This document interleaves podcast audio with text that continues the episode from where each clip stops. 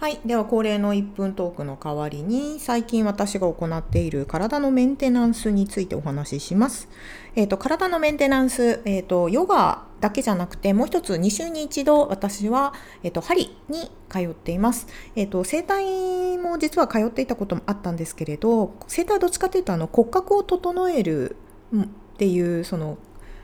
イメージがあって実際に最初にヨガを始めた時かなり体が歪んでいたのでその時はヨガと合わせて整体をに通っていました。ででもそれだけじゃなくてなんか普段のその生活習慣からどうしても癖で固まってしまっているその筋肉の奥の部分からほぐすためにはやっぱりマッサージとかだけじゃ全然ダメだったんですよね。なので、えーと、私ヨガの中でも全然できないポーズが何個かあったんですが、えーと、ハリオに通って本当に体の奥底にある筋肉からちょっとずつほぐすことによって、えーと、昔より呼吸が深くなったりあと,、えー、と苦手だったポーズができるようになってきました。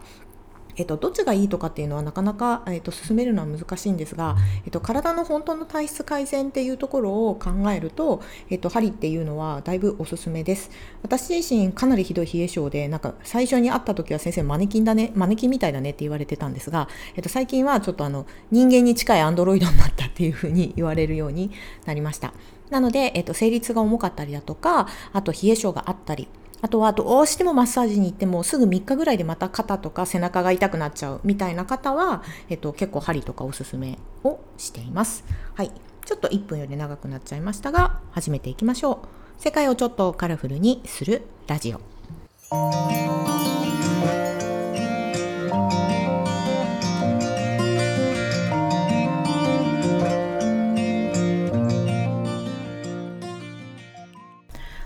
じゃあ改めて一人語りを久しぶりに行っていきたいなと思っています。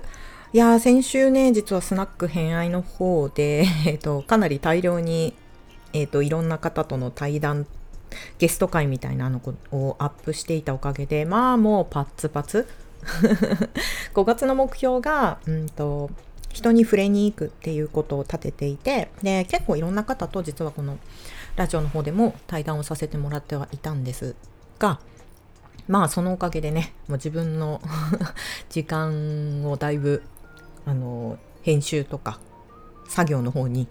今度振らなくちゃいけないっていう、まあ、時間配分ですねでもまあ一回決めて実際どのくらいできるかなっていうのも、まあ、自分のま実験みたいな感じでやっているので、まあ、この経験をどうやって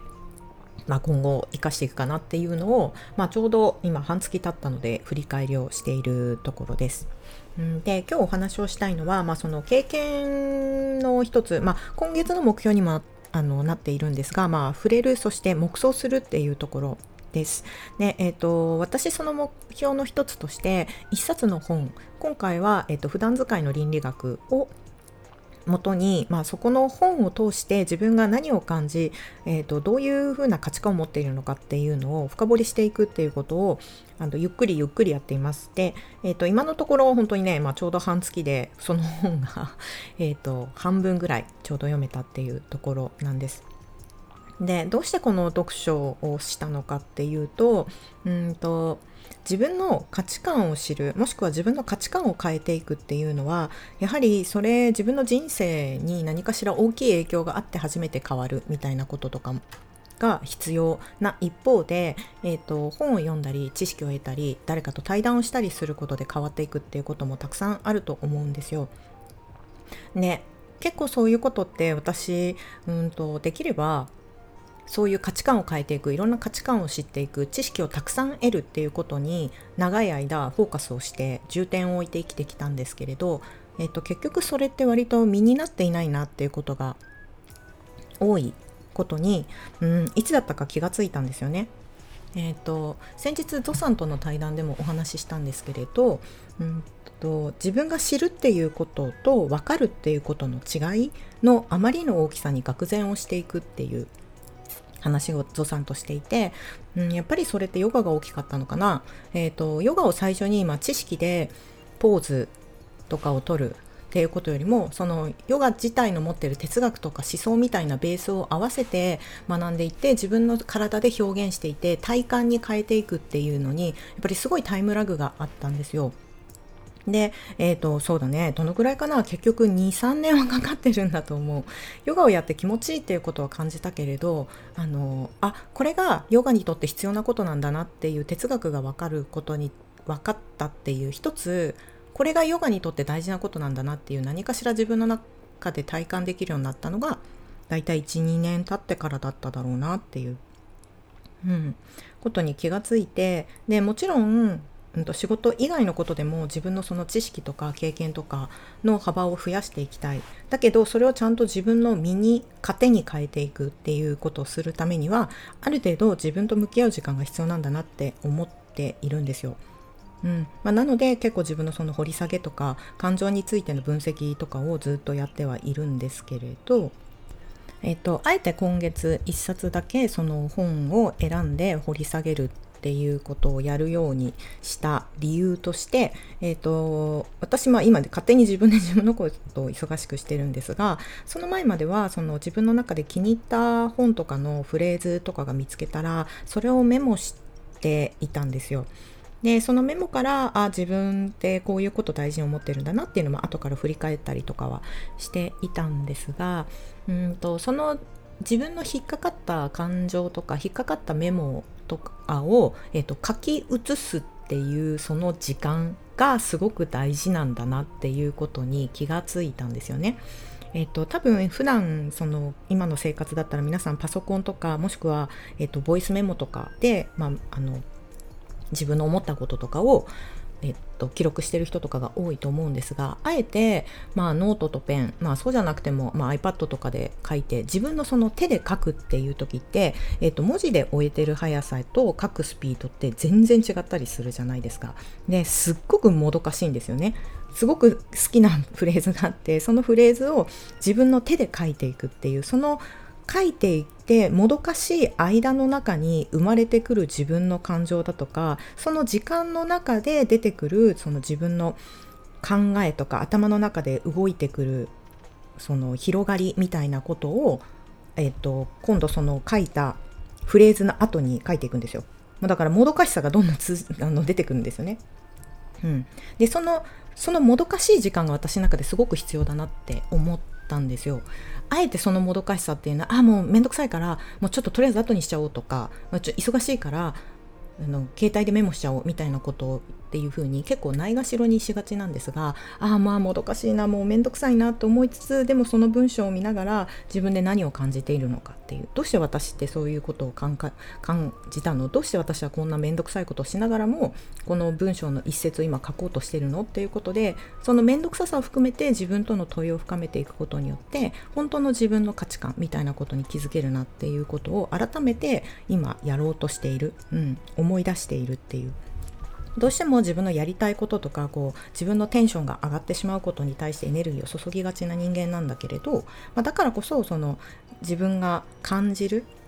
感じたことができたもの自分が何かのアンテナに引っかかったことっていうのをその自分のもどかしさっていう時間を通じて自分の分かる体感に変えていくっていうことを今しています。うん、これは別に本だけじゃなくて、えーと、私実はちょっとずつですが毎日日記を手で書いていて、うん、その日記をよく読んでいるとすごくあの自分の感覚がわかるんですよね。この日記もまためんどくさいんですが私結構手で書くようにあえて手で書くようにしているんですよ。でこのやはり手で書くことによってあのその本当にノートに書きたいことだとか日記に記しておきたいこととかっていうものが頭でついていくのとその手でついていくっていうタイムラグそのものを味わうようにしているっていう、うん、それが自分にとってその空白だったりするのかな空白だったり自分にとっての余白の時間だなって今思ってるんですよね。ちょうど、えーと、タイムリーといったらあれなんですが、えーとタクラムの渡辺さんがえっと、コンテクストデザインの授業終わったっていう話をしていてでそのコンテクストデザインの中で何をやってるかっていうと自分の日常の中にあったことを、まあ、文脈として残していくみたいな話、まあ、ちょっと意訳かもしれないんですがっていうのを書いていてそれってまさに今私がやってることともしかしたら似てるんじゃないかなって、うん、合ってるかどうか分かんないけど。見ていて思ったんですよね。自分のその日常から切り取られたことっていうのは自分の人生そのものだし自分の価値観が全て詰まっている行動や選択だったりするんですよ。なのでその選択とか行動とかみたいなことから自分自身そのものを、えーと、客観的に自分で見ていくっていう練習になるんじゃないかなって思ったりするんですよね。まあ、それがコンテクストデザインかどうかっていうのは一旦置いといて、うん、でも私は今そうやってえっと、自分のその日常生活のその、ね、どうしても皆さんお仕事とかで忙しかったり時間にとらわれたりすることが多いと思うんだけれど、えっと、自分の振り返りはなかなかできないけれど本っていうある一冊の一つのものを介して自分自身を掘り下げていくっていうことをしていくのはうんとまあ、本の読み方の一つとしてもすごくいいんじゃないかなって、まあ、これは私が今感じているところなんですよね。うんえーと、というところで、まあ、ちょうど半月が過ぎたところで今1冊の本大体半分ぐらい今日も午前中あの手をかきかき手を動かしながらやっていました。うん、1ヶ月経った時に自分がどういうふうに変わったのかっていうところはまたその時にお話ししたいなと思っています。はい。では本日はここまで。お相手は沙織でした。